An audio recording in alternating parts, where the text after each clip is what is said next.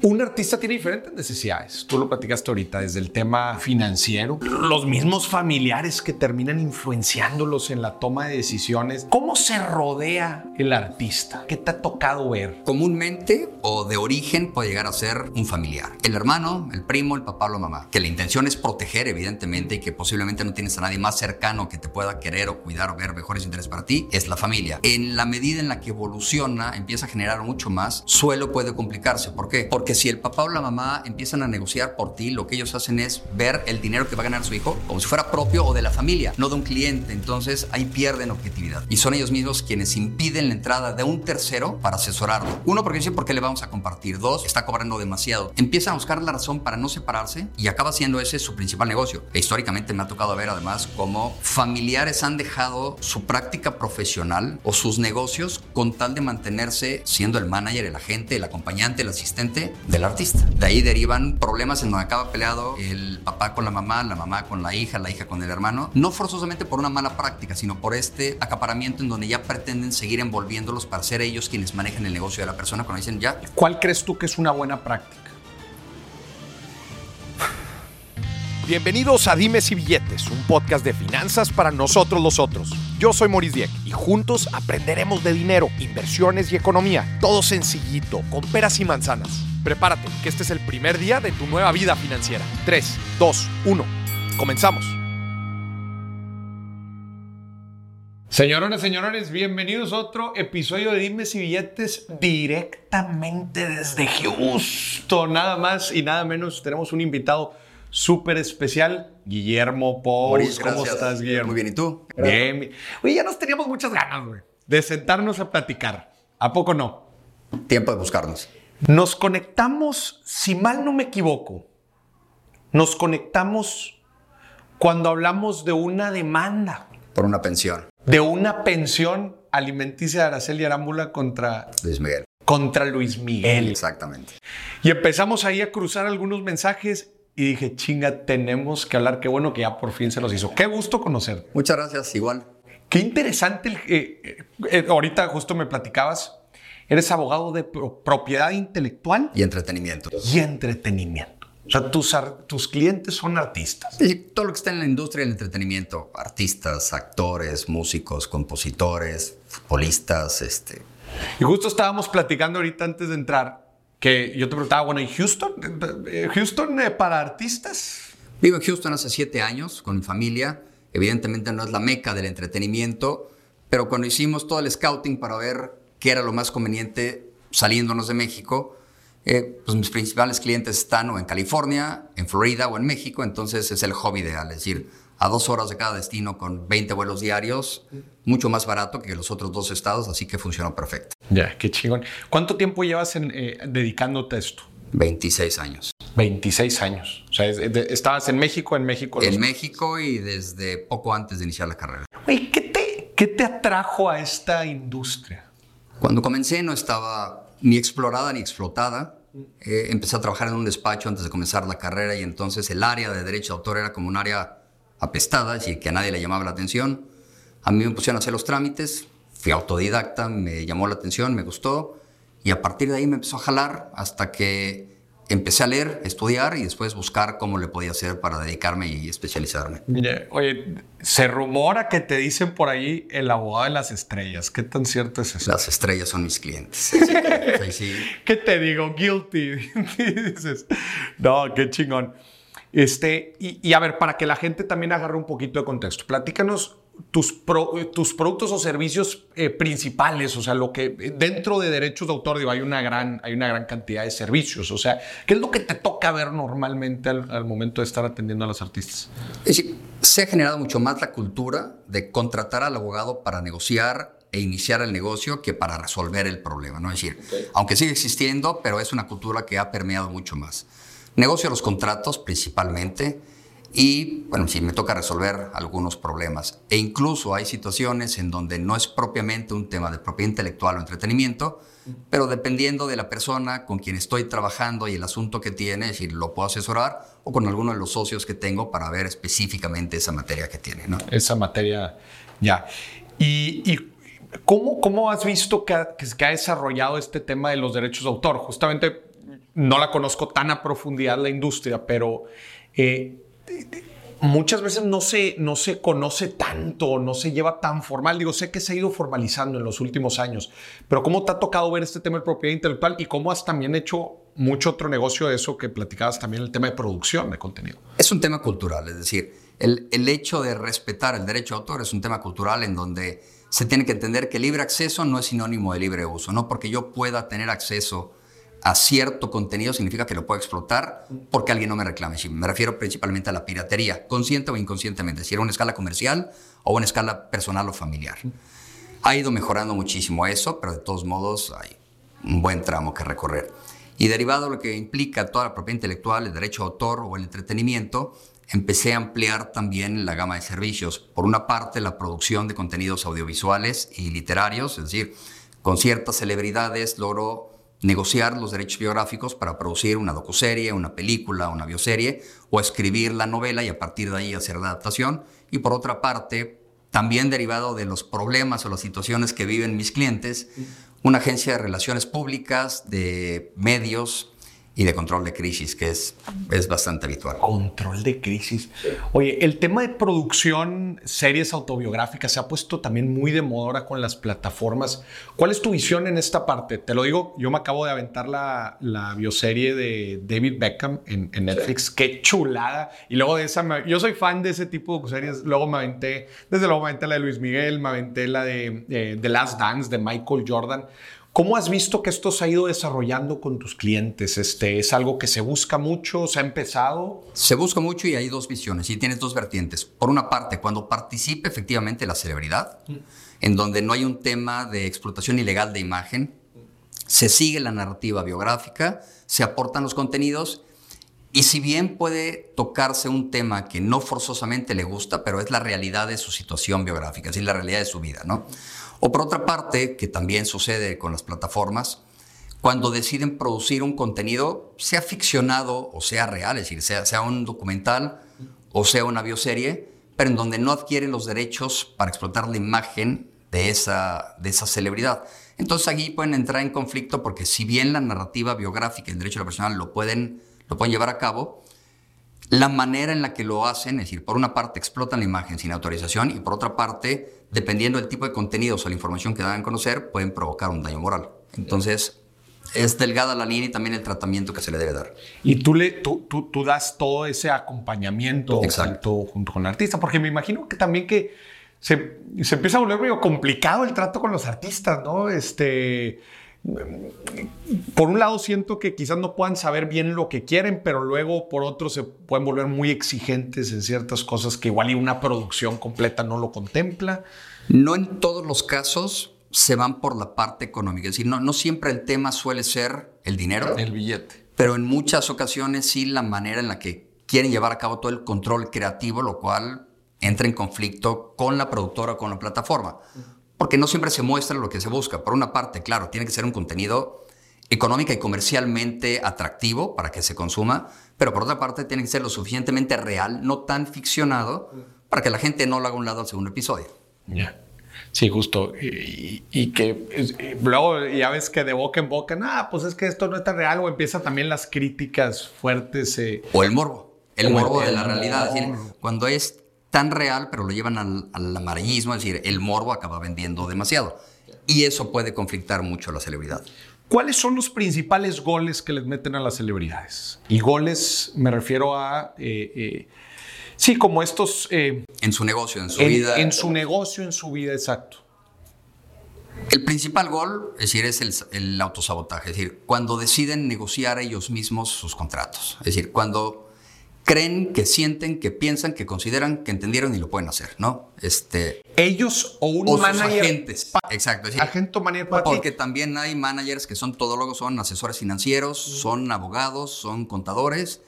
Y es terrible, porque entonces, a fin de ahorrarse el honorario de un tercero, de un especialista, de un experto, ellos pretenden llevar a cabo esa negociación y al final acaban, ellos no se meten en ningún problema, ellos van a cobrar su comisión, pero a quien meten en problema es a su representado. Entonces, el primer gol es ese, sin duda. Históricamente así ha sucedido. ¿Y es el más común también? Es el más común. Y a partir de ahí, ¿qué es lo que sucede? Te pueden llegar con un contrato diciendo no me están cumpliendo este contrato porque yo acordé esto. y te pones a ver lo que efectivamente acordaron, que fue lo que le negoció el manager, pero no fue lo que le dijo el artista que iba a firmar, porque el artista llega y firma y es un problema. Sí, y me refiero a artista, me refiero a autor, me refiero a futbolista, me refiero a cualquier persona involucrada en la industria del entretenimiento. Ya.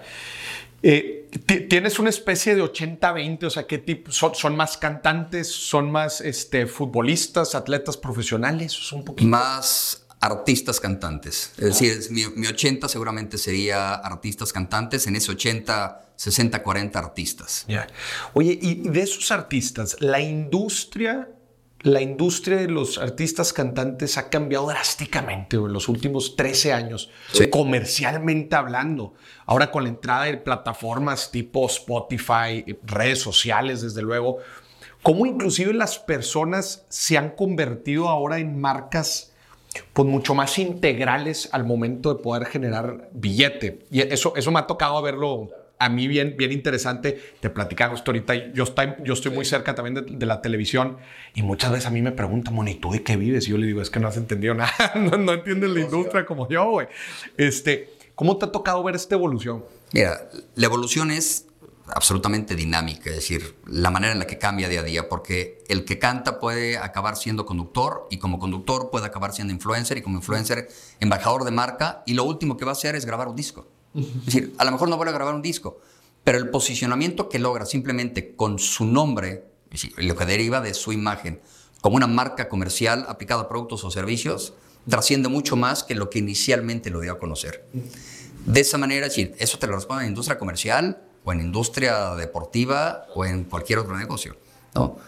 Muchos de mis clientes que llegaron por algún asunto, música, este, telenovela, película, lo que tú me digas, hoy acaban teniendo muchos más contratos como embajadores de marcas y como influencers o simplemente como talento en comerciales publicitarios que por lo que les dio el origen. Oye, y platícame de este círculo cercano del artista. O sea, ahorita tú nos estás platicando la importancia de, estar de la mano con este profesional. En este caso, tú que los ayudas a toda la revisión de contratos, toda la revisión de, de temas legales. Pero un artista tiene diferentes necesidades. Tú lo platicaste ahorita, desde el tema financiero hasta pues, los mismos familiares que terminan influenciándolos en la toma de decisiones. ¿Cómo se rodea el artista? O sea, de, quién se rodea? ¿Qué te ha tocado ver? ¿Y cuál es una buena práctica, desde luego? Comúnmente o de origen puede llegar a ser un familiar, ¿no? Eh, el hermano, el primo, el papá o la mamá que con un, que la intención es proteger, evidentemente, y que posiblemente no tienes a nadie más cercano que te pueda querer o cuidar o ver mejores intereses para ti, es la familia. En la medida en la que evoluciona, empieza a generar mucho más, suelo puede complicarse. ¿Por qué? Porque si el papá o la mamá empiezan a negociar por ti, lo que ellos hacen es ver el dinero que va a ganar su hijo como si fuera propio o de la familia, no de un cliente. Entonces ahí pierden objetividad. Y son ellos mismos, o el hermano o quien sea, ¿eh? Y son ellos mismos quienes impiden la entrada de un tercero para asesorarlo. Uno, porque dice, ¿por qué le vamos a compartir? Dos, está cobrando demasiado. Tres, entonces empiezan a buscar la razón para no separarse y acaba siendo ese su principal negocio. E históricamente me ha tocado ver además cómo familiares han dejado su práctica profesional o sus negocios con tal de mantenerse siendo el manager, el agente, el acompañante, el asistente del artista. Y entonces de ahí derivan, bueno, pues cuántas historias te podría contar seguramente que has escuchado, problemas en donde acaba peleado el papá con la mamá, la mamá con la hija, la hija con el hermano, no forzosamente por una mala práctica, sino por este que sucede, pero también por este acaparamiento en donde ya pretenden seguir envolviéndolos para ser ellos quienes manejan el negocio de la persona cuando dicen ya, es decir, o me quiero profesionalizar, es decir, quiero, me ha ido muy bien, los, lo aprendieron a hacer, pero ya quiero potencializar de una manera distinta. ¿Cuál crees tú que es una buena práctica? Al momento de manejar esto, pues, como dices, se empiezan a convertir en empresas, resulta que, el, cantante se convirtió en influencer y ya tiene sus productos y su corporativo. ¿Cuál es una buena práctica al momento de manejar todo este tipo de decisiones? Estoy convencido que siempre estar asesorado por un abogado, siempre estar acompañado de un contador, asesor financiero, y que el manager no sea un familiar. Reglas de dedo, ahí está. me parece que eso sería lo que mejor ha funcionado si tuviera que enumerar los casos que no han tenido una conclusión positiva en esta industria. Los que no han tenido una, una conclusión positiva. Tienen uno de estos, o los dos, o tres de estos, de estos factores. Ya. O sea, que, que- que no tienen alguno de estos. Sí, lo mejor sería que tengan un abogado, que el manager no sea el abogado, que el manager no sea el contador y que el manager no sea familiar. Ya. ¿Cómo influyen, cómo has visto que influyen las decisiones financieras, tanto buenas como malas, güey, de los artistas dentro de su carrera? Que a mí eso se me hace lo más triste, güey. O sea, tanto talento, güey, tanto potencial inclusive, o sea, de carreras que pintan para ser súper exitosas, güey, malas decisiones financieras, muchas veces influenciados por terceros, terminan apagando las carreras. O sea, ¿qué te ha tocado ver en la parte del manejo del billete? Muchísimo. Por una parte, eh, pagos excesivos a quienes no deben por influencia de alguien cercano. Ok. Te fomentan comprar cosas que a lo mejor no tenías, querías, ya lo puedes hacer y ahora lo voy a tener al costo que sea. Y eso lo empiezan a replicar hasta el punto de tener deudas terribles o eliminan la, bueno, no sé si la fortuna, no sé, es decir, no sé hasta cuándo se empieza a considerar que ya es fortuna o hasta cuánto, pero que terminan quedándose sin fondos, sin recursos, ¿no? Y a lo mejor logran recapitalizarse en función de otro contrato que tienen, una mejor temporada, un comercial, pero, pero se acaban el dinero. Y lo fuerte es que eh, eh, te vuelves esclavo. eh, oye, está ganando una cantidad increíble de dinero, sí, pero no sabes que todo eso prácticamente ya está etiquetado. güey. claro. Ya lo deben. Por este, por, este, por este podcast han pasado diferentes futbolistas muy reconocidos, artistas. Este, a la gente que no los ha escuchado, le, le recomiendo que se vaya a toda la lista de episodios porque a mí eso es una de las cosas que más me interesa. o sea, el artista, el futbolista, ¿qué hace con su dinero? verdad? Y hemos escuchado cosas a lo largo de este podcast interesantísimas desde que del pueblito de donde vienen lo, lo ponen al, al mero tiro e invierten una cantidad importante hasta los famosos negocios que les ofrecen a los jugadores porque, y que no saben, nada, no saben del tema absolutamente pero pues le están ofreciendo un negocio y siempre, siempre termina en era una persona de confianza. Claro. Y más, el guamazo. Mira, hay algo importante que deben hacer en, principio, es decir, proteger su imagen y su imagen me refiero a jurídicamente, si no, no el aspecto, ¿no? Que, eso, que eso no le corresponde a un abogado, eso, para eso hay personas. Pero proteger su imagen, es decir, registrar su marca, registrarla correctamente, es decir, no, evitar y evadir el hágalo usted mismo. Este, protejan su imagen, protejan su propiedad intelectual, porque al final eso es lo que van a poder vender. El día que ya no tengan la facultad o la capacidad, hablando de un deportista, para llevar a cabo esa actividad atlética, podrán ser o un comentarista o podrán ser el embajador de una marca. Y lo que van a vender es un hombre vinculado a su imagen. Y eso es lo que les puede seguir generando dinero. Porque además su vida útil es mucho más corta que la de mejor la de un artista o de un cantante, ¿no? Pero lo mismo puede hacer el cantante. Un ejemplo, por ejemplo, de un cantante, pues el cantante podrá abrir una escuela de música después de eso. Y eso va vinculado a su marca, y su marca va vinculado a su imagen, y su imagen es su nombre, ¿no? Entonces, esa es la visión que podrían tener. Y eso no es un gasto, eso es una inversión, ¿no? El deportista, pues a lo mejor ropa, ropa deportiva, ropa atlética, una escuela de fútbol o la escuela del deporte al que se dediquen. El actor, la escuela de actuación, clases de teatro, es decir, invertir en eso lo tienen que dejar de ver como un gasto. Claro. Y, y también todos esos intangibles que quizás se van construyendo en tu etapa activa. Sí. Llamémosle, llamémosle así. las posiciona y al final puedes dar licencias para que no lo tengas que trabajar tú, pero te puede estar generando dinero la marca que tú fuiste posicionando y después alguien la va a trabajar. Oye, ¿cómo, ¿cómo has visto uno de los temas más calientes dentro de la industria? Vimos la, la huelga de, de actores y escritores. ¿Cómo has visto el tema de la inteligencia artificial en la industria creativa? O sea, ¿qué viene hacia adelante? Y sobre todo, una de las grandes preguntas que yo siempre he tenido, ¿qué pedo con el derecho de autor? O sea, o sea, sí, yo entiendo que eh, a Michael Jackson están protegidos sus canciones del pasado, pero ¿y sus canciones del futuro? O sea, cuando después de morir, ahora resulta que están sacando canciones de Vicente, de Vicente Fernández, o sea, ya está muerto. Mira, esto es curioso. Por una parte, ¿qué pasa con la inteligencia artificial? Por lo menos nuestro sistema autoral solamente reconoce como autor a la persona física. Entonces, toda aquella creación como o derivado realizada con, inteligencia artificial no tiene una autoría, pero sí tiene un titular, ¿no? Entonces, aquí el debate es a quién se le atribuye la autoría.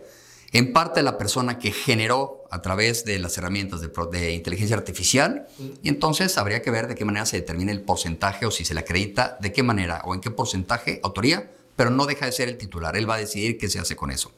El ejemplo que pones en donde casualmente empieza a salir una cantidad de obras que fueron póstumas que grabó y que se acaban de lanzar hace poco, en donde hay dos lanzamientos de unos discos de un gran artista que murió, y resulta que ahora hay temas inéditos en donde, pues, es, por Dios, o sea, y además yo hice un, estudio con, con, un amigo que es audiólogo y además ingeniero en audio, le, le, pasé unas muestras de las maquetas originales y del disco que se acaban. Le dije, a ver, compáramelos. Entonces me dijo, mira, empezó eh, ecualizando todo para saber de qué manera había, con herramientas que además existen hace 10 años. Me dijo, del 100% de esta pieza que lanzaron en un disco, el 60% es ecualizado, es no es real. No es real. ¿no? Pero es un lanzamiento que te lo venden como inédito. ¿Qué es lo que sucede? Pues es la única manera que tienen que para, para seguir capitalizando y explotando, sobre todo cuando se, tema, se trata de temas póstumos, ¿no? Cuando quieren seguir explotando al artista. Es mucho más evidente cuando es en imagen, porque te puedes percibir, es decir, gráfico visualmente, que no se trata de la realidad y además ahí te lo presentan. Pero cuando es sonoro y a lo mejor no lo puedes percibir de una manera tan sencilla, cuando no tuviste acceso a los otros contenidos, aquí lo que sucede es engañan al público. La, la, realidad es que es un timo al, consumidor, al artista, al, fan. Oye, te pongo el ejemplo. Eh, estaba yo en, un viaje, en una conferencia y teníamos que grabar un anuncio en el podcast, puro audio. Güey. Y nos mandan el guion. Y yo le escribo a mi equipo, oigan, hagan magia, güey métanlo a una maquinita de inteligencia artificial, lo que sea. Güey, alimentaron. Chinga, ya le estoy diciendo a la gente, pero ya luego se van a, por, ya luego se van a preguntar, chinga, si es Moris o no es Moris. Oye, metieron una maquinita como ocho horas sí. de mi voz. Sí. Metieron el guion. Y te lo da. Me lo mandaron así en audio, chécalo. Güey, ¿cómo te explico? O sea, sí, ¿verdad? Era, era yo. Yo podía identificar que no era yo, pero con dificultad, güey. Ya para que, ni, ya pa que ni tú sepas exacto, oye, si soy yo, no soy yo. Imagínate la gente, pues menos, ¿verdad? Entonces, que eso a mí me, me quiebra un poco la cabeza porque también inclusive en el futuro eh, ya estamos nosotros probando con algunas herramientas de mi cara. Ok. Tú alimentas una cajita ¿verdad? con, mi, con footage de mi cara, güey, por de 6, 8 horas. Y otra vez, le pones el audio, le pones la cara, le pones el guion. Articulaciones, gesticulaciones. Y hasta otro idioma, güey. Y sale, yo digo, madre mía. Y esto lleva dos, tres años, güey. Sí. Y mi pregunta es, en 10 años, ¿dónde vamos a estar, güey? Bueno, no recuerdo el nombre de la película que habrá salido hace 15 años, en donde fue esta primer película en donde toda la... Es decir, todos los personajes eran hechos con computadora, ¿no? Entonces no eran, es decir, no habían autores, sino eran bautores, era virtual reality. Ya. Y a partir decían, bueno, sí, pero eso, eso no va a suceder. Bueno, una película que recuerdo que era de Tom Cruise junto con Colin Farrell, no, no recuerdo quién era, en donde era, eh, anticipaban los sucesos y empezaban a ver todo en función de cómo se comportaba una persona, cuáles eran sus tendencias. Eso eso lo veías como absoluta ciencia ficción, hoy lo estamos viendo, ¿no? Entonces, esa es la pregunta, ¿qué va a tener que suceder? Va a tener que evolucionar la legislación para ver qué trato se le va a dar a cada una de estas cosas. Por lo menos o por lo pronto a mí me tocará la parte propiedad intelectual y después ya nada más lo veré en la televisión, es decir, ya por mi edad veré cómo se pelean los demás y yo lo disfrutaré, ¿no? Pero va a ser muy interesante. Oye, el mundo de las redes sociales en donde pareciera que cada quien agarra el contenido de quien sea y de... ¿Qué, qué, qué rollo? O sea, tú, especializado en temas de, de, propiedad intelectual, ¿se ha vuelto una jungla en donde es agárrese quien pueda? ¿o qué? Es decir, es, no es un territorio sin ley, pero se volvió absolutamente permisivo. En el tema de las obras musicales y las canciones, pues ya eh, cada red social paga licencias, con lo cual independientemente de quién o cómo o cuándo lo use, uh -huh. Ya se paga una licencia. Entonces, esa parte está protegida. En el tema de contenidos visuales y segmentos de videos o fotografías, eh, me refiero a la parte de imágenes, es mucho más difícil porque no siempre lo utilizas con fines de lucro. Es decir, yo puedo tomar una fotografía para representar un pensamiento, dar una frase o hacer un meme, ¿no? No hay un fin comercial, es decir, no hay lucro directo, no estoy obteniendo un beneficio directo para explotar eso, pero claro que hay un uso de la fotografía y a lo mejor el autor podría sentirse denostado por la frase que yo utilizo, ¿no? Y eso es absolutamente permisivo o solapado, pero claro que está regulado. Es decir, de inicio no se podría utilizar salvo que tengas una autorización expresa. Pero también se vuelve de imposible realización pretender que haya una persona o su oficina o una sociedad de gestión colectiva monitoreando absolutamente a todos los usuarios de todas las redes para ver qué hacen. No. Entonces, con los motores de búsqueda, con los motores de identificación, principalmente a lo mejor en YouTube y en estas, en estas plataformas eh, primarias, sí hay manera de hacerlo por las licencias y con el tema específico de la música o con ciertos segmentos de películas que lo logran identificar, pero no en todo. Es decir, y además si te vas a todo el resto histórico, pues hay muchas que ni siquiera están consideradas y las pueden utilizar en breves eh, eh, segmentos. O bien, utilizas algo mucho más largo y a lo mejor un mes después te dicen que te, llega la disputa para decir si la quieres mantener o te la van a eliminar y la elimino, ni para qué me meto en esto. Ya. Y justo en, en esto que hablábamos de cómo ha ido evolucionando la industria, hoy por hoy, 2023, ¿de dónde hace billete el artista? O sea, es de las reproducciones en spot. Presentaciones presentaciones. Presentaciones y posicionamiento de su marca. Es decir, se volvió tan dinámica la industria musical, te hablo de la, decir, que hoy el lanzamiento de un disco, como históricamente era con 10 o 12 tracks, eh, y vendían copias, era maravilloso. con la venta de las disqueras. Con la piratería reducen. Después, con el tema este, digital, se reducen aún más. Con plataformas, pues ya nada más es unitario. Es decir, ya no tenías que comprar, ya nada más puedes escuchar la canción o puedes descargar la que quieras dejas de comprar, entonces tienen que empezar a contabilizar, bueno, si ya bajaron 10 del mismo álbum, se volvió tan complicado y tan castigado que lo creo que con lo que hoy gana un artista, con lo que realmente hoy gana un cantante, me refiero, es con sus presentaciones y con estos negocios alternos vinculados a su imagen, derivado de eh, todo lo que puede vender vinculado a una marca o él siendo la marca. Está bien cañón, o sea, eh, el poder o la fuerza que ha tomado el tema de, de, marca personal en redes sociales es una reverenda locura. Y a mí me tocó vivirlo muy fuerte a partir del 2020, a partir de la pandemia, eh, en donde claramente, y, te digo porque a mí, eh, como yo estaba en televisión y estaba en redes sociales, pero yo soy nativo de redes sociales, que es muy diferente donde, donde hayas nacido, eh, en el 2020 los presupuestos de las marcas, ¿verdad? Que es, pues, pues es un, presupuesto importante. Iban a televisión principalmente. Previas. Sí, claro. Pero después... Se dispararon a digital. Yo siempre pongo el ejemplo. Yo fui de los que primero empezó a hablar de finanzas en redes sociales en México. Latinoamérica muy poca gente. Yo me acuerdo cuando empecé me decían, este, güey, ¿para qué hablas de finanzas en redes sociales, güey? Nadie, nadie, todos van a ir a reírse, güey, la chica. Yo decía, no, no vas a ver. Yo creo que empecé en el, en el 2017, güey, desde el 2017 al 2020, con temor a equivocarme, pero unos 5 o 6 instituciones financieras me contrataron. Y todos decían, oye, espérate, güey, se le vas a pagar a una persona que ni es empleada, güey, que va a decir lo que quiera que diga, quién sabe, güey, no tenemos control sobre él. Unas 5 o 6 instituciones financieras en 3 años. De 2020 para acá he trabajado con todas, güey. Todas, todas. Se volvió la norma, güey. Entonces, como dices, eh, oye, principalmente de las apariciones, ¿no? De, las de los eventos presenciales, de los, de, ¿cómo le llamaste? Los, em, los artistas. Las, Talento. Las, las presentaciones. Presentaciones, sí. Pero está muy matado, creo yo. O sea, no manches, pues un artista, ¿en qué momento de madurez va a empezar? Yo hablando también de los emergentes y todo eso, o sea, ¿en qué momento el artista va a poder decir, nada más con las presentaciones y voy al estadio y la che...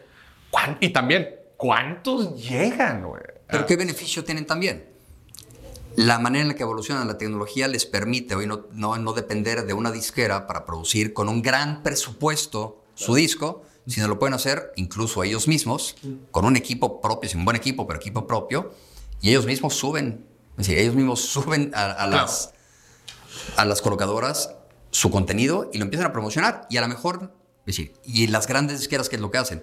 Ya no es que estén produciendo un disco, producen un EP, lanzan tres o cinco temas y, o van lanzando de sencillo en sencillo para ver cómo funciona y no funciona y vámonos a que sigue. Sí, justo. Se ha. eh, una industria que antes era muy cuadrada. Se ha eh, como. Pues también. eh, Creo que la palabra también es democratizado. O sea, tú lo dijiste. Oye, ya no necesitas venderle tu alma al diablo igual a una, a una disquera. Ahorita tú con un presupuesto ajustado puedes sacar tus, tus, tus canciones, probarlas, next. Oye, ¿cuántos eh, los casos estos de los artistas? No sé, a mí siempre me impresiona mucho el caso de Bizarrap, por ejemplo. Sí. Eh, oye, en su casa ahí produciendo y la fregada, y uno tras otro, y YouTube. Son, son, son artistas de YouTube. Sí. Y ahí agarraron y todo el rollo. Yo soy abogado de, de varias agencias de publicidad por, por tres décadas. Y al día de hoy su inversión, te puedo decir que el 90% de su inversión es en digital. Es decir, ya no pautan en televisión, ya no compran tiempo en radio, se olvidan, es decir, el cine minuto ni se diga, se dejó de existir hace mucho. Hoy toda su inversión es en digital. Es decir, la apuesta en digital porque es más barato, porque puedes leer y controlar el alcance y porque es lo que se consume. Listo. Y, y medible. Sí, claro. Oye, tú le pides a una televisora, a ver, sácame ahí la segmentación, el demográfico al que le pegamos en el... gli-". No, no hay. Y tendrían que seguir colocando el aparatito en la televisión para ver a qué hora aprendió la tele. Ahora imagínate el radio, menos. Sí. Acá te saco el fue. detalle específico de quién, cuándo, cómo, dónde, hasta Toda qué segundo lo toda vio. la estadística es la una tienes. locura. Una, una de las artistas que, que est- que estuvo aquí en el programa nos platicaba también del proceso de creación de contenido y nos decía, es que muchas veces tú ya no puedes pensar en una canción de 4, 5, 6 minutos. O sea, sí la desarrollas, pero ahora tú estás pensando en esos 30 segundos que la gente va a subir Para a que quede el TikTok. clip, porque después de eso no van a escucharlo. Claro. Oye, fui a un festival, un festival muy famoso en Monterrey. Este, de repente, pues estás caminando y escuchando a los artistas. Y me preguntan, oye, ¿conoces a esta persona? Yo le digo, no, no la conozco. Y de repente pasa tantito, pero esos 30 segundos sí los conozco. No, no, ya sé quiénes son. ¡Qué locura, no! Sí, claro. Mira, eh, y exactamente esta anécdota. Me tocó ir a unos premios Billboard en donde me bajé a trabajar ya después de un rato al lobby del hotel. Estaba con el computador, llegó un cuate, se sienta junto a mí. Pues dicho, pues, el, el señor no me va a hacer daño, ¿no? Pues ese es bastante mayor. No, se pone a platicar conmigo, ¿a qué viene? Pues soy abogado, vengo con un artista, lo vengo a representar y veo. Y tú, no, yo también, ah, qué padre, ¿cómo te llamas? Lo saludé como si nada, yo no sabía quién era. Me fui al evento y lo vi subir en el escenario y dije, claro que sé quién es, por Dios, o sea, y así es la evolución. Es decir, por una canción que te- tenía un gran éxito, supe quién era. Y cuando lo tuve a un lado platicando no tenía ni la menor idea. Y así evoluciona. Es decir, ¿cuántos empiezan, cuántos nacen, llegan a la cúspide, bajan o se mantienen? Hoy es mucho más difícil, mucho más peleado o mucho más sencillo estar ahí, pero no mantenerte. ¿Por qué? Por esta dinámica. Eh, Justo esa iba a ser mi siguiente pregunta. Las redes sociales en general le han bajado muchísimo la, la capacidad, eh, la retención de la atención de la gente. O sea, la gente ya 30 segundos, next, next, y el carrete de TikTok. ¿Cómo esto impacta a las carreras de los artistas en donde, no sé, tienes un Bad Bunny que acaba de sacar ahorita un nuevo, nuevo álbum? Este, y Bad Bunny se la baña, saca 15 rolas de, de golpe. Eso es lo que tienen que hacer, estar sacando una y otra y otra, porque una vez que se consume, se posiciona, se coloca y se explota, sí, ya, se desecha. Eso es lo que sucede. Pero estamos destinados a eso. O sea, ¿tú crees que eso va a ser el futuro? ¿Contenido desechable? Eh, A lo mejor no en todo el tipo de, de hablando de, musicalmente, a lo mejor no todas las canciones, porque hay, hay grandes compositores, hay compositores célebres y enormes en donde es un, es un deleite escuchar la pieza completa y más dependiendo de quién la interprete, ¿no? Y que a lo mejor no, no será una canción que vas a escuchar 30 segundos en un, en un clip de TikTok o de lo que sea. Mira, te voy a poner el ejemplo. José Luis Perales, es esta canción de Y se marchó, que lo utilizaron para memes y para burlarse de todo el mundo. ¿Quién iba a pensar que esos 16 segundos iban a ser utilizados a 30 años de distancia para un meme, ¿no? Entonces. ¿qué sucede? Que ese señor, es decir, el autor y el intérprete, vuelven a cobrar de algo que que no. había quedado a un lado. Pero ahí te va. Están los incentivos. Digo, entiendo el caso de esa rola de José Luis Perales y, y Eh, otras, claro, y el otras que también han salido. ¿no? Exacto. Pero mi duda es: ¿están los incentivos para que sigan creando ese tipo de rolas?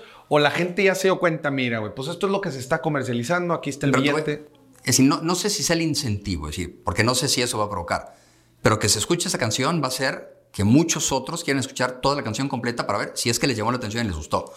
Otra, si es una canción que acaba siendo un éxito, ¿qué es lo que provoca? Porque te lo digo que ha sucedido con muchos artistas. Hay artistas contemporáneos que dicen, la quiero grabar en una nueva versión y la posicionan. Entonces le dan, le dan oxígeno a alguien que ya no lo tenía, grabando una nueva versión, una, una versión reeditada de su tema. Ya. Y eso es lo que permite que, que continúe o que renazca. Te lo voy a extrapolar al cine. Te- oye, te estoy aventando mis, mis preocupaciones de la industria, pero está con ganas del cotorreo. Mi, una de mis preocupaciones en el cine Sí. es que tú volteas a ver a la cartelera del último año. Las películas que sacaron el último año. La neta, puro chicharrón, ¿sabes? Puro chicharrón, pura, pura peliculita de Roy. O sea, es de las peliculitas que van al return on investment, ¿verdad? Sí. Peliculitas baratas, chick flicks, terror, este, pero que, que- que saben que, va- que- que saben que es eh, money in the bank. Seguro vamos a tener el retorno. ¿Dónde están las películas de 3, 4 horas de una historia así gigante de, de aquellas en, que... en episodios. Lo transformaron entonces ya a una ¿A serie. series? Se van a episodios, producen 37, 43 minutos, lanzan 6 episodios y se acabó. La inversión es menor porque no vas a repartir el ingreso con, decir, con el distribuidor ni con el exhibidor. Te vas directo a la plataforma. Entonces no empiezas a segmentar todo. O bien obtienes la, la- el capital para invertir, para, para producir, y tú le entregas el producto, te vas con el presupuesto que tenías, o tú inviertes y con tu dinero propio, con recursos, vas y se lo vendes o si lo licencias. Pero ya no tienes a estos intermediarios, vas con uno solo. Ya. Justo este tema de los intermediarios. Tú ves, eh, yo en lo personal, digo, dada mi ignorancia en el tema, vaya, Desconocimiento. De- Es desconocimiento. no, no son sinónimos. Sí, desconocimiento en el tema. Eh, no se me hace que la situación actual del temas de plataformas y licencias de contenidos, especialmente en video, en, en películas y series, sea sostenible en el largo plazo. O sea, tú lo ves eh, que se van a seguir peleando las plataformas o que vamos a llegar a una convergencia. ¿Cómo lo ves tú? No sé si va a haber suficiente generación de contenidos para mantenerlas actualizada y que siga siendo atractiva para el consumidor. Sí, Exacto. Porque exacto. si tú te sientas un fin de semana entero a ver la televisión en cualquiera de las plataformas, a lo mejor te echas dos o tres series completas de 10 o 12 episodios. Pero no vas a poder estar replicando esto cada fin de semana sin hartarte el catálogo o ver algo que ya ni siquiera te llama la atención. Claro. Pueden empezar a comprar eh, catálogo histórico, pero serán muchos que ya viste y a lo mejor que no se te van a volver a antojar ver. O bien, que estas nuevas generaciones van a decir, "Ta, ¿esa? ¿Una película del 2000? Ya la van a decir, mis hijas ven una película del 2000 y tienen 16 y 14 años, ¿no? Entonces van a decir, no, papá, o sea, no seas así. No lo sé. Y por eso se van a YouTube, decir, se van a redes sociales y aunque no consumen una película como tal, están entretenidísimos viendo, viendo videos. A, a mí me llama mucho la atención. Obviamente yo veo las cosas desde el lado del creador de contenido, ¿verdad? Pero, y, y- y tú no me dejarás mentir, es- estando tanto tiempo en la industria, como que ha habido en los últimos 10 años demasiado movimiento de dinámica de industria, llamémoslo así, dinámica de industria, que ahora nos- nosotros los creadores, pues, haz de cuenta que est- estamos muy a la expectativa y atentos a, a- a todos estos cambios eh, en el ecosistema de, la- de la industria, pues también para ver cómo vamos migrando nuestro contenido y nuestros servicios. Por un lado, por ejemplo, ahorita el, el- el estado actual creo que nos beneficia. ¿Por qué? Porque se están peleando drásticamente todas las plataformas y premian al creador. Porque si tú tienes buen contenido, este, Te dan el estímulo para que mantengas la creatividad. Exacto, y es un buen momento para tener buen contenido, porque, digamos, ahorita el poder es del creador. Y que ya exigen también calidad. También. Es decir, y ca- calidad en la producción, es decir, que tengas un buen audio, un buen video, si ya se aprecia y se exige. Claro, claro. Y también está tanto la creación de contenido a bajo nivel, que pueden ser tema de redes sociales, en donde las barreras prácticamente no, no hay barreras, pero también ya cuando te trepas ahora sí a tema de plataformas, ¿verdad? En donde, en donde creo que yo, eh, creo que hay, hay- hay cosas interesantes. Eh, te toca trabajar, digo, ahorita, nos platicaste que tu principal segmento son artistas. ¿Has visto como alguna migración donde dices, oye, no, pues ya tengo clientes que no iniciaron en la parte musical, pero que iniciaron en la parte de redes y, todo este tema de influencers, bloggers, etcétera. Sí, algunos. Sí. En donde, sí, y me parece que todos, no, no todos, no generalizo, la mayoría, o por lo menos los que a mí me han correspondido, es decir, inician como una, una actividad personal, es decir, como en... Hobby, Esparcimiento puro. y empiezan a ver uno, es decir, se empiezan a desinhibir, empiezan a potencializar y empiezan a ver la manera en la que pueden colocar para crecer. Y a esto se siguen dedicando. Es una, es una locura. Digo, yo lo he platicado también en varios espacios. Yo empecé esto porque me encantaba hablar de finanzas, güey. Decía, pues bueno, es que si me ve una o 100 personas, a mí me da igual, yo voy a seguir hablando de este tema. Ya después cuando te metes y digo, tuve la fortuna de también entrar en un momento en donde la industria estaba muy virgen y todo, pero dices, a la madre, todo lo que existe. Y te toca lidiar también con el escrutinio, es decir, también tienes que aprender a lidiar con ese escrutinio, porque cuando te vuelves ya una figura o, o ¿cómo lo podemos poner? Un líder de opinión en el área que sea, pues te cae también la persona que te va a estar supervisando, monitoreando, corrigiendo y quejándose de todo. Claro. ¿Cómo mencionaste también que en la parte de tus servicios está el manejo de crisis? Güey? ¿Cómo le haces en un mundo, en un momento, en donde una crisis está a tweet away? o sea, la neta, una mala historia, una mala historia en Instagram, un tweet equivocado en, en X ahora, en, en, en X este, no sé, siento yo que antes, o sea, eh, antes los, los, las crisis, pues, pues el paparazzi que lo, que lo seguía, la declaración, la declaración equivocada que dio, lo que sucedió en el escenario. Ahora eh, estamos tan cerca de la vida de la gente. Y tan fácil de equivocarnos. Tan fácil de equivocarnos, güey. O sea, ¿cómo le haces tú en, en toda esta vertical que tienes de crisis management? Mira, no, es decir, no te vas por la parte de la censura porque entonces se te viene encima todo el mundo. Es decir, que cada quien diga lo que quiera. Una vez que dicen algo y que no le parece a alguien, habría que valorar quién es ese alguien a quien no le parece. ¿Qué tanto se puede replicar y qué tanto o qué tan profundo puede llegar a ser? Es decir, qué tanto impacto puede generar. Haces primero esa valoración.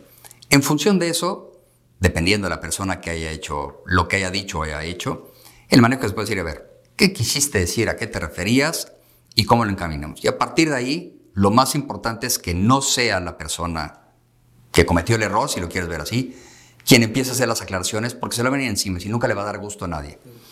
Que sea un tercero quien empiece a dar la explicación de esto es lo que se buscaba, esto es lo que se dijo, esto es lo que se comprendió, no era así. Uno, llevarlos a la realidad, o dos, te, lo voy a poner en términos puros. No tienes que tener la razón, tienes que convencerlos. No tienes que tener la razón, tienes que convencerlos. Punto. Si los convences, te dan la razón, aunque no la tengas. es decir, si tú lo que quieres es apagar una crisis que no trascienda, tienes que hacer eso, en cualquier nivel. ¿Estás de acuerdo? Sí, Porque tampoco puedes desmentir lo que ya sucedió. Pero si persuades a manera de ver que tienes la razón porque esta era la voluntad de lo que se quería hacer o decir, el asunto termina. Lo importante es que no trascienda. Si trascendió, que, que ahí se detenga. ¿Y cómo le haces para manejar el, digo, ahora justo como decíamos, tenemos tanto acceso a la comunicación que la podemos cajetear tan fácil. Siento yo que cuando estás en una crisis como esa, lo primero que la gente quiere es saber y déjame, escribo y mando un mensaje. Y... La víscera. ¿Cómo, ¿Cómo le haces para controlar eso de la gente? No, no se controla, pero buscas medios, medios de comunicación a lo mejor, y en entrevistas es donde, en donde empiezas a hacer las aclaraciones. A partir de ahí se replica. Y con eso se nivela. De esa manera. Sí, porque no puedes irte de uno a uno. Es decir, tampoco te puedes poner a contestar mensajes de los que te están o apoyando o tirando. Pero si lo haces a través de un medio masivo o lo haces directamente, con eso se va a replicar y sucede. Oye, y dentro también de, los casos que te ha tocado manejar, obviamente está la, la fricción entre diferentes creadores o, artistas. Justo platicábamos al principio de la, entrevista el caso de Araceli y, Luis Miguel. ¿Cómo te toca lidiar con este tipo de casos también? demasiado públicos, o sea, demasiado con el escrutinio público, todos viendo y, obviamente afectando el, el- el cómo se va desenvolviendo eh, la situación. Si por sí arreglar algunos de estos temas, ya te imaginarás, a mí me dio una cantidad de casos así de que, ¿cómo le hago? Es que no me quiere pagar la manutención y la chinga, de casos comunes Sí, y claro. corrientes, ¿verdad? Ahora imagínate llevar eso a la- al, al panorama güey, público, artístico, qué complejo, güey. o sea, ¿cómo te ha tocado vivir esta parte? Primero tener la piel gruesa. ¿no? y no tomar uno solo como personal, porque entonces solito te, te acabas. Nada, ser objetivo. Sí, hablar directamente, ser objetivo, estudiar bien el asunto y no defender lo indefendible. Eso es principal. Es decir, no tomar un asunto por tomarlo, por más grande que sea, si es indefendible. Si es indefendible, negociarlo, pero no defenderlo a manera de pretender hacer ver lo que no es, porque si no, entonces, ¿a quién le pegas a uno? Esa parte es clave, güey. O sea, cuando tú como abogado sabes que no, o sea, que no procede, que no está bien, que no, que no tienes la razón, y aún así muchas veces empeñarse a defender eso. Todos tienen que ser defendidos, pero hay que seleccionar también las batallas. Claro. Sí, güey, porque luego también pues va tu imagen y tu cara y tu marca y tu... Mira, te, te voy a poner un ejemplo. Creo que es de lo más complicado y que más me ha gustado por lo técnico. Un cantante que ya murió, resulta que a tres años de su muerte sale una chava en donde muestra un video que el cantante la abraza, la abraza por detrás de la espalda, no, no al hombro, y le alcanza a tocar el busto Uy, ese caso es muy y, lo- y mueve la mano. ¿Ok? ¿Qué es lo que- entonces dice, qué barbaridad, fue un acoso, fue un abuso. Dije, momento, momento, a ver, me pongo a estudiar el asunto. ¿Qué edad tenía el señor cuando fue ese video? Ochenta y tantos. ¿Cuánto medía? ¿Cuánto pesaba? Bien. Como era un tema específicamente vinculado a mujeres, contraté a una psicóloga, a una ortopedista y a una física. Le dije, ok, este señor con este peso, con esta edad y con esta condición, explícame por qué hizo eso. Para no, para no hacer el cuento largo, ¿qué fue lo que dijeron? Bueno, por su condición, ¿qué es lo que normalmente, qué, qué me decía la psicóloga? ¿Qué es lo que comúnmente haces cuando quieres mostrarle cariño a alguien siendo artista? Te le acercas, ok. ¿Qué más? Lo abrazas. ¿Cómo abrazas tú? Pues al hombro. Ok. ¿Qué le haces para mostrar el afecto? Lo sobas. Perfecto. ¿Qué dijo la ortopedista y la física? En esa edad, con ese peso y en esa condición, no tienes la fuerza para mantener el brazo arriba, entonces tendrías que recargar. ¿Qué haces? Lo pasas por detrás de la espalda. ¿Cómo lo haces para mantenerte? Te agarras. ¿Cómo le muestras cariño? La sobas. ¿Era su intención? No. Listo. El señor no hizo nada. El señor posó para una foto y le mostró afecto a una fan. No fue lo que decía. Y tan tan. ¿Murió el tema? ¿Lo volviste a escuchar? No. Ahí está. Qué con madre, güey. Pero justo, o sea, lo atacas de diferentes vertientes, güey. ¿Cuál ha sido tu caso favorito? Así que dices, mira, güey, de toda mi carrera, este es el que seguro ya te llevó a la cabeza. La sucesión de Juan Gabriel. Es decir, ha sido el más largo, el más complicado, el más técnico y el que mejor resultado ha obtenido. A ver, platícanos un poquito. Juan Gabriel muere en el 2016, yo, yo llevaba años siendo su abogado y además me nombró su albacea. Por el estilo de vida personal, familiar y de negocios que tenía, pues era una persona que si bien tenía orden, tenía demasiadas cosas. Entonces al morir, el arreglar todo, Todo. su esquema familiar, toda su situación personal y todo lo que comercialmente tenía, es decir, todo lo que era su negocio, fue un reto cuesta arriba. Increíble, bueno, pero complicado. Al final el resultado fue impecable, es decir, no se perdió una sola demanda, se regularizó absolutamente todo, tiene listado y no tiene una sola pieza que no se encuentre localizada. Todo el orden que, no, sin una sola deuda, ni a particulares, ni al fisco, lo que jamás en su vida, es decir, todo el orden que jamás tuvo en la vida, lo obtuvo al morir. Y qué, qué, qué- qué bonito se de sentir también el- tu trabajo de preservar, güey. O sea, la- la- la- Y de una celebridad de este de tipo, ¿no? una De este calibre. de Juan Gabriel, güey. Qué chingón. Me imagino que complejo. Mucho. Es- bueno, tuve un cáncer en medio. Durante siete meses estuve mudo porque el cáncer era en la garganta, así mudo tal cual. Nadie se enteró, es decir, nunca le dije a nadie que tenía cáncer. Yo seguí trabajando en esa ¿Tú asociación. tenías cáncer? Sí. Y durante esos siete meses que no hablaba, me dediqué a hacer todo por... Es decir, me parece que lo hice tan bien que nadie se enteró que tuvo cáncer. No se detuvo absolutamente nada y concluí el tratamiento de manera exitosa y además la sucesión no se detuvo. Ya, muy felicidades, la neta, qué, qué, chingón. Y, y pues escuchar una rola de Juan Gabriel y decir, pues yo, yo tuve ahí una participación para... O las anécdotas que se pueden contar y hasta las que no se pueden contar. Claro, dentro de todo, dentro de todo el caso. Como también, este, me imagino que te toca eh, manejar mucho esa parte.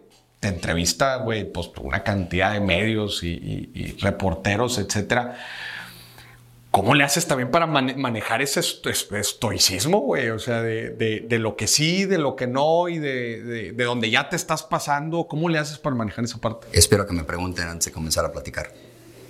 Nunca digas lo que no te pregunto. Nunca. ¿Cómo se dice? No, no, no dibujes, no dibujes gaviotas en el, en el dibujo. En, digo así, es un dicho muy común de decir. no digas información de más si, no, te lo están pidiendo. Si no me lo preguntan, no lo contestes. Exactamente. ¿Qué otro caso así interesante este, de, alguna otra celebridad que te haya tocado? bueno, anécdotas, muchas. Este, el que mencionas de Luis Miguel, y me ha tocado estar de los dos lados, este, representándolo a él hace muchos años y ahora en su contra. ¿Qué, aspectos ves tú? Y esto me gustaría mencionarlo para la gente que va empezando sus carreras. Hoy en día, creo yo que gracias otra vez de las redes sociales, las barreras para iniciar una carrera creativa y vivir de ello creo yo que nunca había estado tan democratizados, en verdad. Accesible. Accesible. O sea, yo veo a los chavitos con un video de cualquier cosa y ya tienes millones de vistas. Si tienes millones de vistas, puedes cobrar una buena lana por cualquier cosa. ¿Qué recomendaciones le darías a esta gente que va empezando en alguna, en alguna vertiente de toda esta industria gigantesca? Llámese igual, cantantes, deportistas profesionales, bloggers, influencers. ¿Cómo, cómo empezar bien? Proteger esos activos intangibles. Y ese capital activo que tienen, ese activo intangible, protegerlo. Se van a llamar de alguna manera, se van a identificar comercialmente de una forma, entonces registren su marca, protéjanse, ¿sí? porque eso es lo que van a posicionar. Si su canal va a tener un nombre distinto, entonces protejan la marca y la reserva de su canal. A partir de ahí, los contenidos que vayan generando, nada más ver que tengan cierta secuencia, coherencia, congruencia, consistencia. Es decir, no dejes de crear, no dejes de generar, nada más fíjate que no vayas a excederte utilizando derechos de otro porque eso es lo que te puede hundir. Que, como dices, las plataformas primarias, la realidad es que ya lo tienen muy bien candadeado. los videos que yo subo así que de repente pusimos un clip, una canción de lo que sea, YouTube es, especialmente de volada te lo, te lo desmonetiza y no, comparte la monetización, creo. No, Facebook es el quien la comparte. YouTube te lo, te lo te, hace ahí que lo edites. Pero sí, en realidad ya lo tienen, ya lo tienen muy bien, muy bien manejado. Entonces tú dices, protéjanse desde el principio. Mucha gente dice, no, pero apenas voy arrancando. Es que no es caro. La, la idea de que esto es, es decir, que, que proteger es caro. Bueno, uno no es un gasto, es una inversión. De eso sabrás más tú. Pero la otra, no es caro, es decir, es una, es una inversión a 10 años. La vigencia de una marca tiene 10 años. Tú inviertes hoy, en 10 años no tienes que volver a hacerlo y ya estás protegido. Y tú no sabes lo que va a suceder en estos 10 años para que a lo mejor puedas expandir el negocio y licenciarlo o permitirle a alguien que explote tu nombre o que te contraten para usar tu nombre por el reconocimiento que ya tienes en, la imagen. Segundo, el tema de rodearte de la gente correcta y voy a regresar a lo que mencionabas de tú tienes que tener tu abogado de cabecera, tu contador de, cabecera y tu... El manager que no sea ninguno de esos dos. El manager que no sea ninguno de esos dos, ni familiar y que sirvan también, como dices, como de contrapeso para, oye, qué es, lo que, qué es lo, que, lo que está sucediendo. Este, y por último, como que me imagino que tú a lo largo de tu carrera te ha tocado también hacerla de psicólogo. Pues sí. ¿Cómo no? te toca hacerla de psicólogo. Y estoy seguro que te ha tocado ver eh, hábitos, decisiones, actitudes y hasta creencias que apagan, apagan la carrera de una persona. Sí. ¿Qué nos recomendarías en esa parte?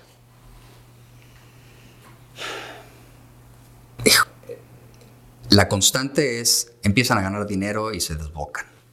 Y yo creo que para eso está el asesor financiero. Esa es la constante en la gran mayoría de los casos. El dinero los hace no solamente perder el piso en excesos me refiero en, en- en un estímulo personal, sino la manera en la que empiezan a dispensar todo el dinero es terrible. Y eso los echa para abajo, Porque una cosa lleva a otra. sin duda. En muchas ocasiones, no que sea una constante, pero sí suele suceder, los excesos. Y los excesos traen también amigos. Y los amigos, entonces, toda la simbiosis que se provoca, todo el ecosistema del cual acabas rodeado, te revienta. Muchos han resurgido, vaya, ¿de qué manera? Pero es bien complicado. Y todo parte de lo que mencionaste. Malas decisiones con el dinero. Sí. Porque con el dinero, como dices, o lo despilfarras, o bien los excesos, o bien las malas amistades, la chica. Y todo es un círculo vicioso que termina por lo, lo que estaba en el centro, güey. Lo que posiblemente no, tenía, que no tenían, que buscaban y que lograron, es lo que lo regresa. Es lo que lo Sí. Híjole, güey, qué fuerte, güey. A la madre. Entonces esa es la constante que Me tú lo parece ves que sí. una y otra y otra vez. El tema de los familiares, de la gente cercana, también es un tema fuerte, ¿no? Y acaba llevándolos al dinero. Es decir, porque empiezan a negociar todo como si el dinero fuera propio, como si el dinero lo generaran ellos. Y pierden esa objetividad. Yeah. ¿Qué me dices de la pareja? Hay un dicho muy famoso en el tema del dinero que es, si tienes a la pareja correcta, es como imprimir tu propio dinero. Pero el problema es que funciona viceversa. o sea, ¿qué, qué, qué, cuál es tu opinión en torno a las parejas de los, de los cantantes, de los artistas y cómo impactan a su carrera? Impactan mucho y como pareja a lo mejor habría que identificar, es decir, ¿es una pareja que lo acompañó desde antes del éxito o a partir del éxito? Es, es, es drástico, ¿no? La Totalmente, diferencia. Totalmente. Es decir, si son aquellas personas que lo acompañaron desde que no era hasta que lo es y llegó a la cúspide o a una cúspide, no suele, es, es más común que quien logró el éxito pretenda ya no estar con esa persona a pesar de que lo apoyó y aún y después de eso, es decir, que lo puede engañar o que lo puede dejar o regrese a la que se encuentra a partir del éxito porque nunca va a ser, va a ser efímera esa pareja. Los, los cierras así, güey. Sí. Eh, bueno, es decir, lo cierro en, en mi experiencia si lo quiero trasladar a esto a una estadística. O sea, si la Suele suceder. Suele ser una constante. Pues es, una aclaración muy fuerte. güey. O sea, si la pareja inició, Lo que comúnmente sucede es la que inició desde que, si lo quieres llamar de esa manera, desde que no era nadie desde que no era nadie hasta que se hizo hasta algo, que crece, sí. Por lo general es la que se mantiene, es la que ayuda, es la que apoya, es la que tolera también. porque podri- podríamos decir que esa persona estuvo en las buenas y en las, Absolutamente. mal- y en las normales. Sí, absolutamente. Y suele suceder también que quien logró el éxito pretende alejarse o alejar a esa persona, va, se divierte y después se da cuenta y regresa. Es, es muy, muy común que suceda. A ver, otra vez esa, que Quien logró el éxito, no, no, no, no quiero utilizar la palabra deshacerse, pero busca apartar o separarse de su pareja, quien le aguantó todo desde que no era nada hasta que llegó así. Se va, se divierte, despilfarra y después, no, no porque no se haya quedado sin nada, puede o no quedarse sin nada, pero regresa al mismo punto. quizás puede ser que sienten que se están perdiendo de algo, de decir, oye, ay, pues sí, pues llevo contigo toda la vida, ay, qué bonito, pero ya estoy yo, no, alguien podría decir, en, en un nivel diferente y quiero disfrutar tantito este siguiente nivel. Que no tendría que ser excluyente. Que- Podemos disfrutar juntos. Sí, sí, sí, no, claro, claro, claro. Pero, pero es una realidad Sí. que sí, otra vez, usando comillas, pero para que la gente lo entienda, ¿eh? porque no, no, cuando no eras nadie, Sí. a cuando ahora sí eres alguien, pues ahora siendo alguien tienes acceso A muchísimas cosas. cosas, entre ellos, pues otras personas que antes no tenías acceso. Y entonces como que ese FOMO, llamémosle FOMO, claro. Dice, chinga, pues oye, no me quiero perder, no seas gacho. Pero tú dices que a la larga siempre Regresan. terminan Es regresando. decir, la frase célebre es siempre regresan. En una hora. Es decir, o cuando pierden todo, o sin perder todo, se dan cuenta que ahí lo tenían todo. que ahí lo tenían todo. Sí. Pero a ver, bajo lo que estás diciendo, entonces... No, sí, es, no es regla, ¿eh? No, O sea, no es pero, regla. pero sí Pero suele es ser una estadística, estadística. Por lo que estás diciendo, entonces la persona que no tuvo pareja antes, ¿qué onda con esa persona?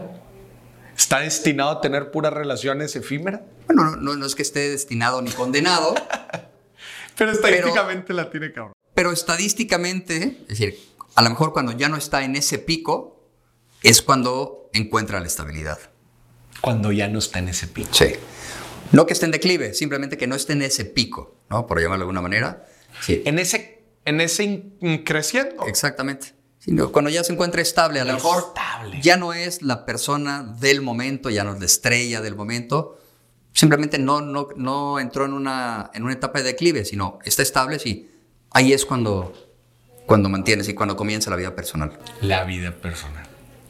Señoras y señores, mi Memo, qué, qué buen cotorreo, güey. La neta está bien interesante porque eh, si algo ha sucedido en estos últimos años, se ha democratizado, justo como te platicaba, la industria creativa. La gente hoy en día puede vivir y ganar una buena cantidad de dinero de su arte.